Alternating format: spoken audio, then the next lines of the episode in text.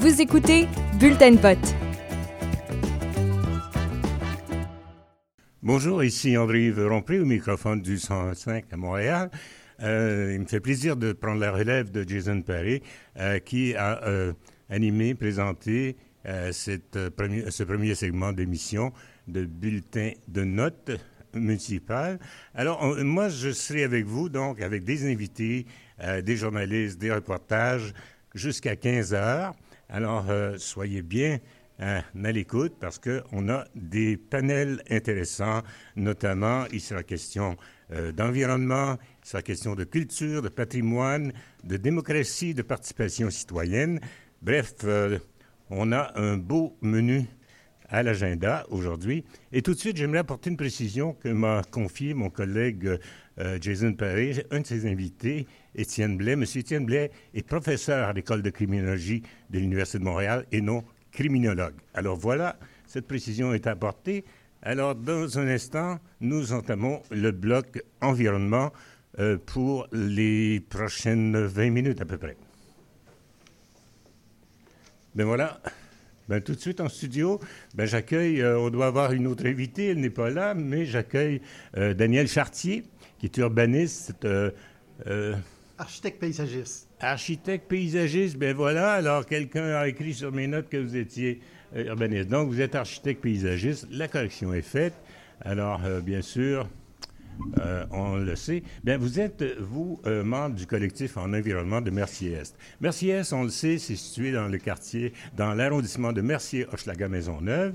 C'est là où le REM va vous passer presque au-dessus de la tête, c'est le cas de le dire. Alors, Monsieur Chartier, euh, vous êtes urbaniste, donc architecte, pardon. vous avez travaillé pendant plus de 30 ans à la ville de Montréal au service des grands parcs, du verdissement et du Mont-Royal. Je suis sûr que vous savez, euh, Monsieur Chartier, où se trouve le plus vieil arbre sur le Mont-Royal. Ah, pas nécessairement. Parce que quelqu'un m'a indiqué un jour qu'il y avait un arbre sur le Mont-Royal qui était celui qui était le plus vieux. Alors donc, euh, le collectif euh, Environnement Mercier se penche sur tous les dossiers environnementaux et reliés à l'aménagement qui touchent euh, le quartier Mercier-Est. nous d'abord, ben, bienvenue euh, officiellement, euh, Monsieur Chartier. C'est vous qui a brisé la glace de, cette, de ce deuxième segment d'émission. Alors donc, situez-nous d'abord le quartier Mercier-Est à Montréal?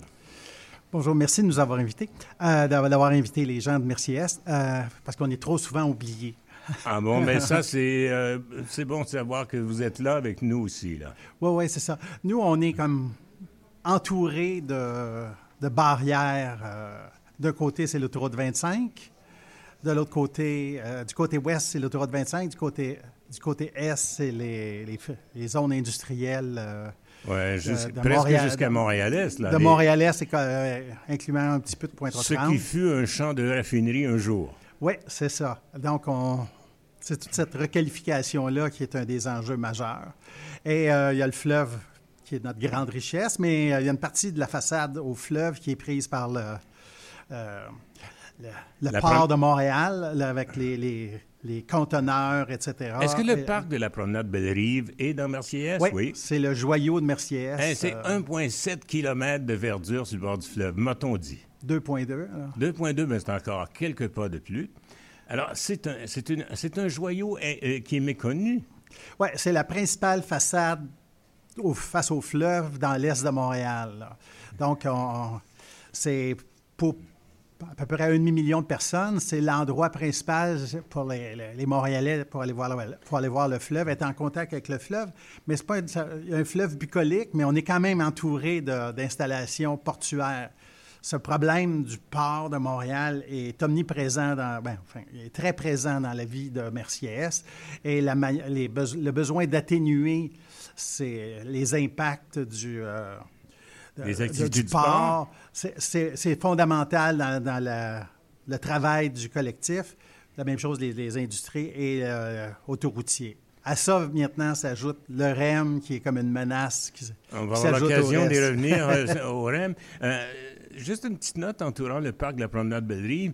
Il y a une navette qui relie pendant l'été euh, la promenade le, parc de la promenade Belle-Rive avec les îles de Boucherville.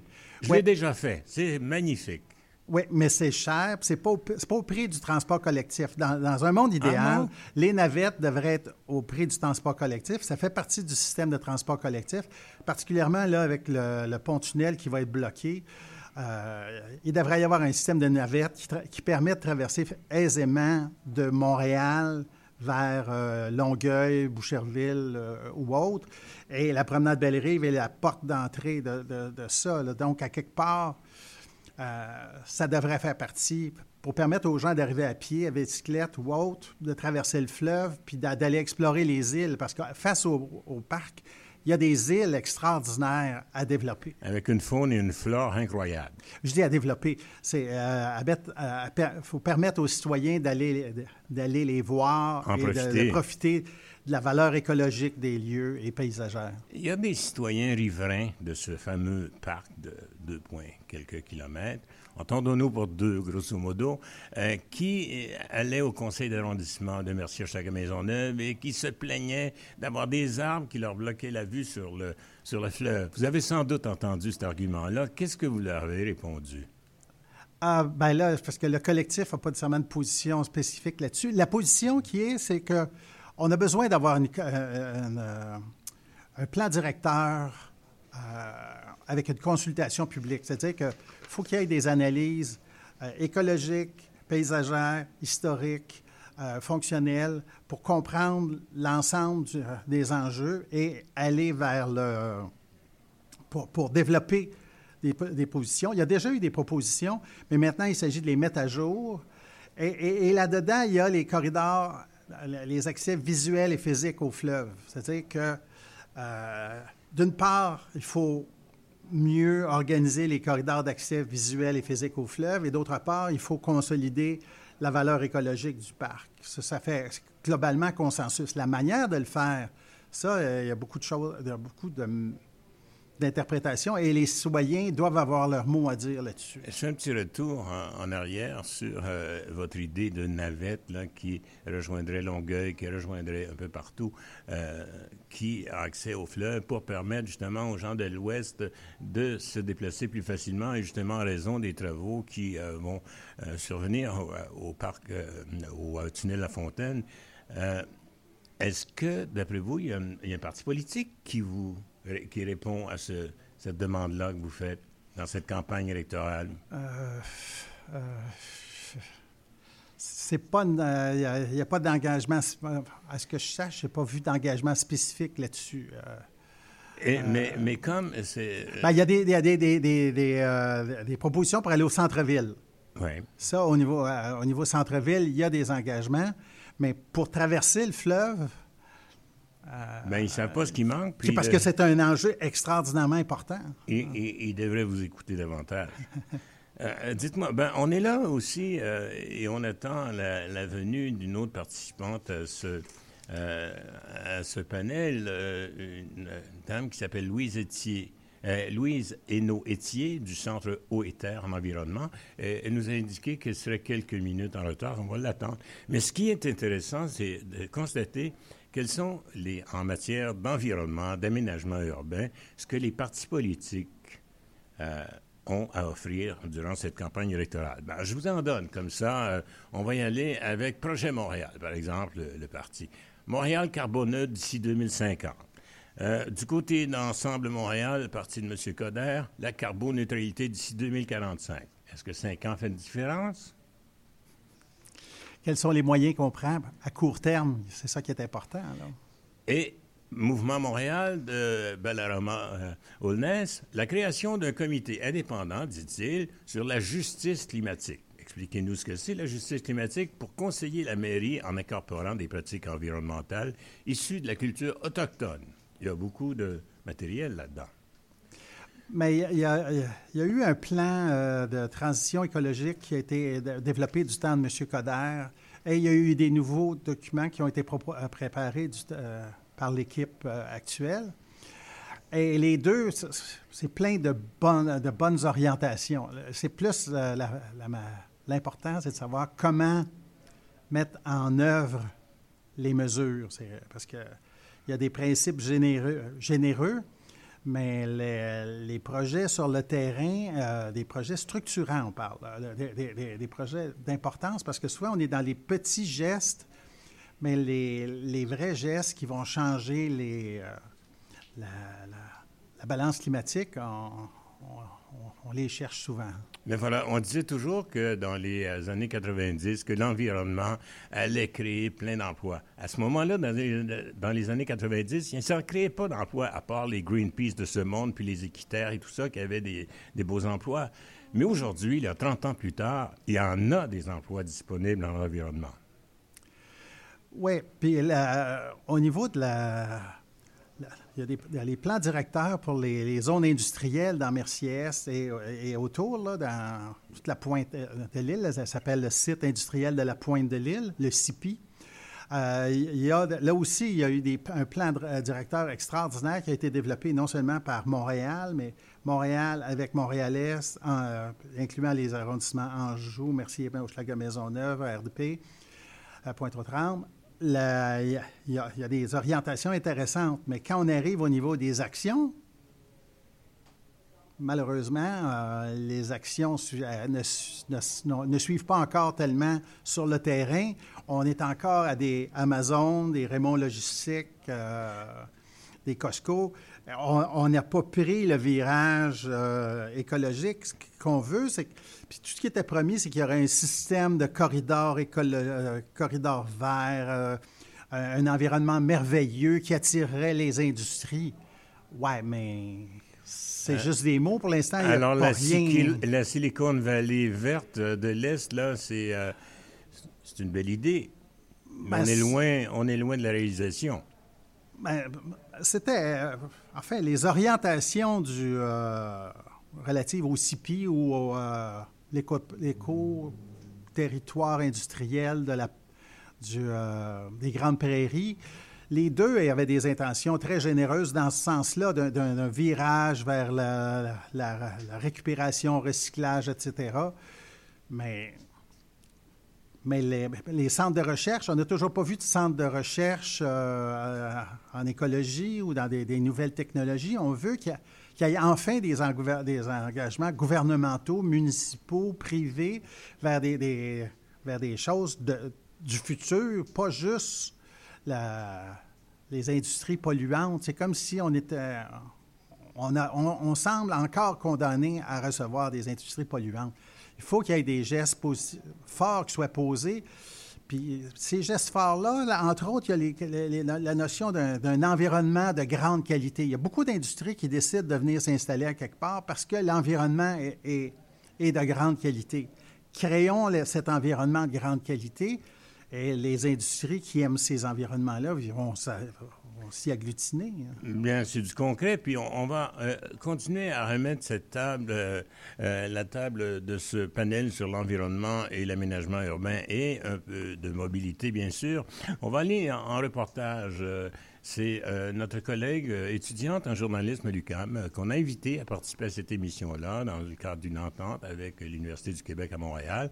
Alors, elle, nous, Elisabeth Lacoste, avec son collègue William Davignon, bien, vont nous parler du rêve, le, réseau Express Vélo, euh, qui ne fait pas l'unanimité à Montréal. Euh, il y a beaucoup de cyclistes qui l'apprécient. Euh, certains citoyens, par contre, ne sont pas d'accord avec le fait que des places de, stationnement ont été coupées. Donc, mes collègues Elisabeth donc, et William se sont rendus dans le quartier Rosemont-Petite-Patrie où passe justement le rêve? Sur la rue euh, de Bellechasse, entre autres, où M. Euh, Coder a promis de l'enlever ou de la rétrécir, on ne sait trop, et pour demander l'avis euh, des cyclistes et des Montréalais sur ce, réseau cycliste à Rosemont. Comment des pistes cyclables sécurisées comme celle-ci, ça change ta vie de cycliste? Bah, c'est moins de contact avec les voitures un peu plus de distance, puis du coup c'est vraiment plus euh, rassurant. Avant je prenais jamais cette route, c'était beaucoup trop dangereux, maintenant je me sens en sécurité, donc je la prends dès que je vais par là. Ça change pas grand-chose. Moi, je suis très à l'aise de, de, rouler avec les voitures, mais je prenais Saint-Denis avant quand il n'y avait pas ça. Il fallait toujours négocier, prendre sa place dans une voie, bloquer le chemin des, des, voitures. On voyait que ça les irritait. Maintenant, on a de la place. On a aussi de la place pour dépasser, ce qui est vraiment important pour les pistes cyclables, parce que c'est pas tout le monde qui va à la même vitesse, puis c'est ça qui rend le, le parcours sécuritaire, à mon avis.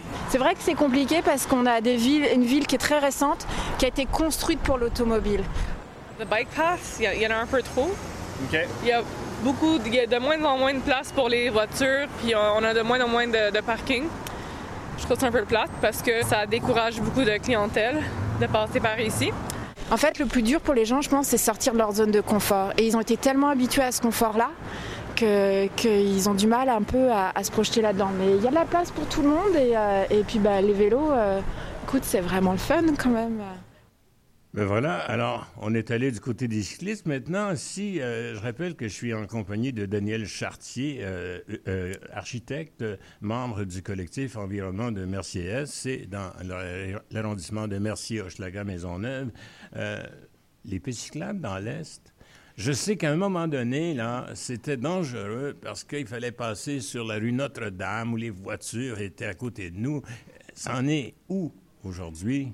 Vous parlez de la piste Notre-Dame, c'est moi qui l'ai aménagée en, en 85, 1985. J'en dirais pas trop de mal, mais quand même, elle est... Non, non, mais euh, ouais, effectivement, euh, comme, comme René Lévesque, que j'ai aménagé aussi, et je suis éberlué de voir que c'est encore dans l'état où c'était. Euh, je, je, vois encore des détails de construction de ce que, que j'ai créé en 1985, ce qui est un peu surprenant. Plus Bien, que écoutez, surprenant. il y a des choses. euh, le coin, par exemple, euh, de la circulation Rachel et Papineau, euh, j'ai appris à un moment donné qu'il y avait eu 24 scénarios avant d'adopter le bon. Est-ce que ça se peut? 24 scénarios? Mais euh, au niveau des, des- des- des réseaux cyclables, euh, nous, dans l'Est, euh, enfin, dans, Mercier, Mercier-Est et il y, a- il y a plusieurs euh, réseaux euh, Est-Ouest, mais les réseaux Nord-Sud, il y, a, des problèmes de communication. Entre autres, dans Mercier-Est, les, les- axes Nord-Sud sont très mauvais en termes cyclistes. Le, le collectif avait préparé un, une plateforme, un, plan, un plan de développement du réseau cyclable où on proposait une série d'interventions. Il y en a plusieurs qui ont été faites. Même il y en a qui ont été faites qu'on n'avait pas prévues et qui sont vraiment excellentes. Mais le problème, c'est qu'actuellement, c'est toute une série d'axes cyclables parallèles ou euh, des, des segments, mais qui ne s'interconnectent pas. Le problème, c'est la, pour créer un réseau, il faut qu'il y ait un, un maillage et actuellement, il n'y a pas de maillage. Donc, euh, c'est c'est un des enjeux. euh, puis la, la qualité des aménagements dans notre secteur n'est pas à la hauteur de ce qui s'est fait dans, euh, plus proche du centre-ville. Mais ça peut s'améliorer et ça doit s'améliorer. Euh, donc, M. Chartier, c'est possible que quand on travaille à la Ville de Montréal, que nous sommes architectes, nous pouvons réaliser des choses. Oui, mais quand il y a une volonté. Bon, Voilà, ben c'est la volonté dont nos amis politiciens pourront euh, nous parler au cours de la deuxième heure de cette émission. Et c'était M. Jean Drapeau qui a réalisé ça. Il faut voir ce que je disais tout à l'heure. À C'est quand même Jean Drapeau qui les a faites, ces choses-là. À l'époque où Montréal élisait un roi à la tête de Montréal plutôt qu'un maire. Alors, j'accueille maintenant en studio qui est celle qui accuse un petit retard, mais on lui souhaite la bienvenue. C'est Louise Hainaut-Étier, qui est du Centre Eau, Terre et Environnement. Euh, bonjour, Madame Hainaut-Étier, d'abord. Oui, bonjour, merci de m'accueillir. Êtes-vous venue en vélo? Non, je suis venue en métro aujourd'hui. C'était rafraîchissant. Ça fait longtemps que j'avais pas pris le métro. Euh, ben, en vélo, il est euh, possiblement... euh, euh, on a possiblement une pluie qui nous attend, mais on ne l'a pas pour l'instant. Alors, vous, vous êtes directrice du Centre Eau et Terre. Euh, vous avez été chef de projet euh, scientifique à la Fondation David Suzuki. Ça, c'est pas le joueur du Canadien, mais c'est bien David Suzuki, l'écologiste. Ben, c'est son oncle, en c'est son nom aussi, c'est son, petit- son grand-oncle, Son, mettons son dit. grand-oncle. Et puis, euh, alors, donc, euh, votre centre Eau et Terre est un des quatre centres de recherche de l'Institut national de recherche scientifique, l'INRS, et ça contribue à l'avancement des connaissances en vue d'améliorer la protection, la conservation, la mise en valeur des ressources naturelles, hydriques et terrestres. Alors, c'est tout une, euh, un défi. Vous avez toute une fonction. Oui, bien en fait, c'est une belle fonction. C'est euh, comment connecter le milieu euh, scientifique pour euh, qu'il puisse faire la science la plus optimale possible pour répondre à nos enjeux environnementaux, tout en transférant des connaissances au sein de la société, donc via la voie des médias ou via d'autres d'autres façons de communiquer. Dans le fond, comment faire en sorte que les scientifiques fassent la meilleure science possible pour répondre à nos enjeux comme le défi du changement climatique? Et comment faire en sorte ensuite que la société civile, les décideurs, les citoyens s'approprient ces connaissances scientifiques-là pour qu'on fasse une meilleure société? Ben, c'est tout, euh, un, plan d'action que vous avez proposé. Vous connaissez notre autre invité peut-être, je vous le présente et je rappelle qui ils sont avec moi en studio. Alors, moi, je rappelle, je suis André-Yves Rompé, je suis animateur-réalisateur de cette deuxième partie, ce deuxième bloc d'émission qui s'appelle Bulletin de notes municipales. On est à une semaine, huit jours de l'élection. C'est aujourd'hui et demain, jour de vote par anticipation. Alors, vous avez jusqu'à 20 heures ce soir ou jusqu'à 20 heures demain soir pour voter. Sinon, ça va la semaine prochaine pour les deux mêmes journées. Mais ceci étant dit, restez avec nous parce qu'au cours des deux prochaines heures, nous allons aborder plein de sujets qui risquent d'intéresser les citoyens et les citoyennes de Montréal. Donc, euh, je reviens ici pour euh, expliquer à Madame et nos étiers, on, discutait au début, on a fait beaucoup de progrès, on a fait beaucoup de chemin du côté de Mercier-Est, dans Mercier-Chaga-Maisonneuve, mais on compare les programmes des partis en matière d'environnement. Euh, eh bien, je vais vous lancer sur quelque chose. Par exemple, Ensemble Montréal, le parti de M. Coder, décide de euh, veut transformer le marché Bon Secours en marché public pour favoriser l'agriculture urbaine et l'achat local. Il veut aussi multiplier l'initiative des marchés, surtout dans les quartiers défavorisés du territoire. Qu'est-ce que vous pensez de ce projet-là? Bien, certainement d'appuyer toutes les initiatives en agriculture urbaine, c'est une bonne idée. En fait, euh, plus on est capable de produire nos aliments localement, moins il y a de transport, moins il d'enjeux de consommation d'énergie pour la conservation, euh, plus on sensibilise aussi les citoyens à l'importance de l'autonomie euh, alimentaire. Donc, euh, oui, c'est une bonne chose d'appuyer les initiatives d'agriculture urbaine. Maintenant, il y a toutes sortes de façons aussi d'appuyer les initiatives d'agriculture urbaine.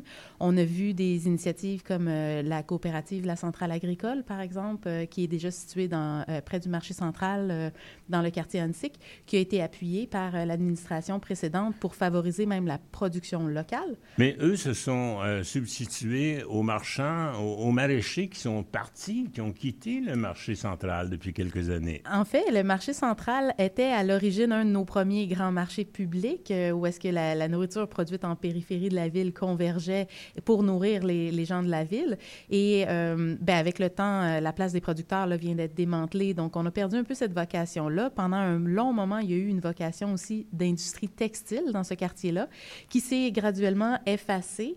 C'est une qui périclitait avec toute la délocalisation de la production. La Cité de la mode renaît beaucoup, euh, sur Chabanel notamment. Et partie de cette renaissance euh, de ce quartier industriel-là, euh, il y a maintenant l'agriculture urbaine qui s'est installée d'abord avec les fermes Loufa il y a quelques années déjà, maintenant la centrale agricole et toutes sortes d'initiatives. Partout à travers la ville, en fait, on voit des initiatives de, de production locale. Bien, je vous lance tous les deux là-dessus, M. Chartier et Mme Hénoétier. Euh, le Parti Projet Montréal propose la création de mini-forêts dans chaque arrondissement. Ah ben ça, c'est certain que c'est à saluer parce que Mais essayez donc de créer ça sur la rue Ontario ou sur la rue Sainte-Catherine dans l'Est. Bien, j'utilise toujours l'exemple de Sainte-Catherine-Saint-Laurent en plein cœur du centre-ville. Est-ce qu'on peut ben, faire renaître une forêt? C'est ici. Exactement. Là, où on est en studio nous à CIBL. nous sommes une pépinière de talent, mais on ne fait pas pousser des arbres, je Par vous le dis. contre, ce qu'on peut faire sur un coin de rue comme ici, ce sont plutôt d'utiliser des phytotechnologies. Donc là où on ne peut pas remettre une forêt en état parce qu'évidemment, on est dans un milieu densément euh, habité, euh, on peut avoir des toitures végétalisées. Donc, juste à côté d'ici, sur le toit de la Maison du développement durable, il y a une toiture végétalisée qui joue un rôle pour contrer les îlots de chaleur urbains, pour retenir les précipitations. Donc, c'est un peu un rôle qu'une forêt naturelle, une micro-forêt reconstituée aurait pu jouer. Donc, dans les quartiers euh, excentrés où on peut recréer des micro-forêts, faisons-le parce que c'est très, très efficace. Pour euh, adapter nos villes au changement climatique. Et dans les quartiers densément urbanisés, comme ici même, on peut utiliser les phytotechnologies, donc des toits verts, des murs verts, des biorétentions pour euh, livrer des services écologiques. Est-ce que euh, dans l'Est, Monsieur Chartier, la même chose serait possible? Ben, Parce que vous, vous disposez d'espaces vacants beaucoup, quand même. Oui. Entre autres, il y a des boisés intéressants, comme dans, dans Mercier-Est, on a le parc Thomas Chappet, qui est un bois exceptionnel. Dans Mercier-Ouest, il y a Jean Milot qui est, euh, qui est une, friche fort intéressante. Mais oui, d'ailleurs, Jean Milot, il y a un comité de citoyens qui s'en occupe depuis des aussi. années. Parc Thomas aussi, et on est très actifs, entre autres pour la lutte contre le nerf brun. On a des activités... La lutte euh, contre quoi? Excusez-moi, je pas... Contre le nerf brun cathartique. C'est un arbrisseau euh, envahissant qui, si on le laisse aller, prend le contrôle complet des sous-bois et, finit par éliminer il finit par tuer les, espèces indigènes qui font la beauté des forêts du Québec, là, parce qu'au printemps, ça fleurit euh, de toutes les couleurs. Euh, le nerf finit par prendre le contrôle. Donc, euh, on est des leaders là-dedans, au parc Thomas Chappet. Mais il y a la notion de préserver les bois, de développer des, territoires écologiques de, complémentaires, des prairies pour offrir des choses. quand on parle d'un grand corridor, d'un grand parc, dans l'Est, euh, le long de la carrière et autres, quelque chose qui était promis dans la politique de protection et de mise en valeur des milieux naturels, puis dans le bilan sur la euh, politique de protection, il y avait une promesse, enfin, une orientation principale de la ville de faire ça, et c'est toujours pas fait. Fait qu'il y a tout un, ensemble de corridors. C'était en quelle année, ça, M. Chartier? La politique, c'est en 2008. Le bilan, c'est en 2013. Et l'orientation est en 2013. C'était ferme. On va, faut faire ça puis on attend toujours. Et là encore, on, sent que ça tergiverse. Il y a des annonces d'un côté, de l'autre. Euh, Mais en 2013, il y avait une administration à Montréal qui avait quelques problèmes. Oui, oui. Mais ils ont ah. quand même fait des bonnes choses. Oui, oui, oui. Et puis, euh, bien écoutez, le, temps file, ça n'a pas de bon sens. Euh, dites-moi, dans, les partis politiques, là, les, trois, là, Ensemble Montréal, pas Ensemble Montréal, mais c'est-à-dire Mouvement Montréal de M. Euh, j'en ai pas parlé beaucoup, mais il propose, entre autres notamment, euh, de créer une zone, un programme de surveillance écologique des zones de, biodiversité en collaboration avec les départements de forestiers et les universités. C'est possible, ça? Ah, ça, j'adore cette euh, proposition-là de travailler avec les universités ou avec les centres de recherche euh, collégiaux parce que, euh, évidemment, c'est une pépinière de connaissances, de savoir scientifique très poussé qui peut être appliqué à des projets concrets en ville. Il y a un des enjeux qu'on a là, par rapport à la préservation de la biodiversité, c'est qu'on devrait, selon les ententes qu'on a prises à l'international, atteindre un 20% d'air terrestre protégé pour 2020. On n'y est pas arrivé. On devrait augmenter ça autour de 30% prochainement les objectifs de conservation du territoire pour la biodiversité en ville sont en deçà des engagements internationaux. Donc, si des partis politiques voulaient être conséquents, je leur proposerais d'augmenter les aires dédiées à la biodiversité. Mais c'est bien noté. Avant de laisser aller, si ça vous chante, vous avez trois partis politiques. Si on a abordé brièvement euh, leurs engagements en matière d'environnement, sur une note de 1 à 10, là, euh, rapidement, on a à peine 30 euh, secondes. Mouvement Montréal euh, de M. Holness. Vous venez de lui donner une bonne note là, pour ces... Euh, Bien, pour une des initiatives, mais malheureusement, euh, je ne suis pas certaine d'être capable de le noter adéquatement pour l'ensemble des initiatives. On va le mettre à 5 sur, 10.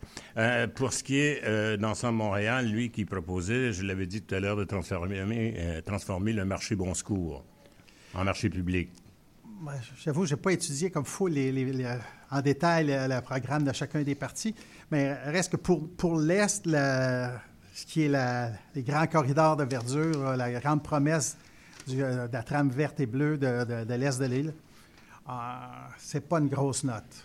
Pour un leg historique aussi euh, de cette administration-là, disons que ma note ne serait pas très élevée euh, non plus. J'espère qu'ils ont euh, bonifié leur, leur proposition Mais vous allez être là pour La démolition, la, coupe des mille arbres au parc de Jean-Drapeau, ça avait été assez catastrophique. Alors voilà, c'est noté ça pour un parti qui en a eu, qui en a la responsabilité. Alors écoutez, c'est déjà le temps qu'on a laisser couler comme ça. On n'a pas abordé le REM, euh, de l'Est suffisamment. On n'y reviendra, mais on doit, euh, dans quelques minutes, accueillir euh, la candidate Valérie Plante, la chef sortante, la, la mairesse sortante de la ville de Montréal. Donc, on se dit bonjour et on s'en va au bloc publicitaire.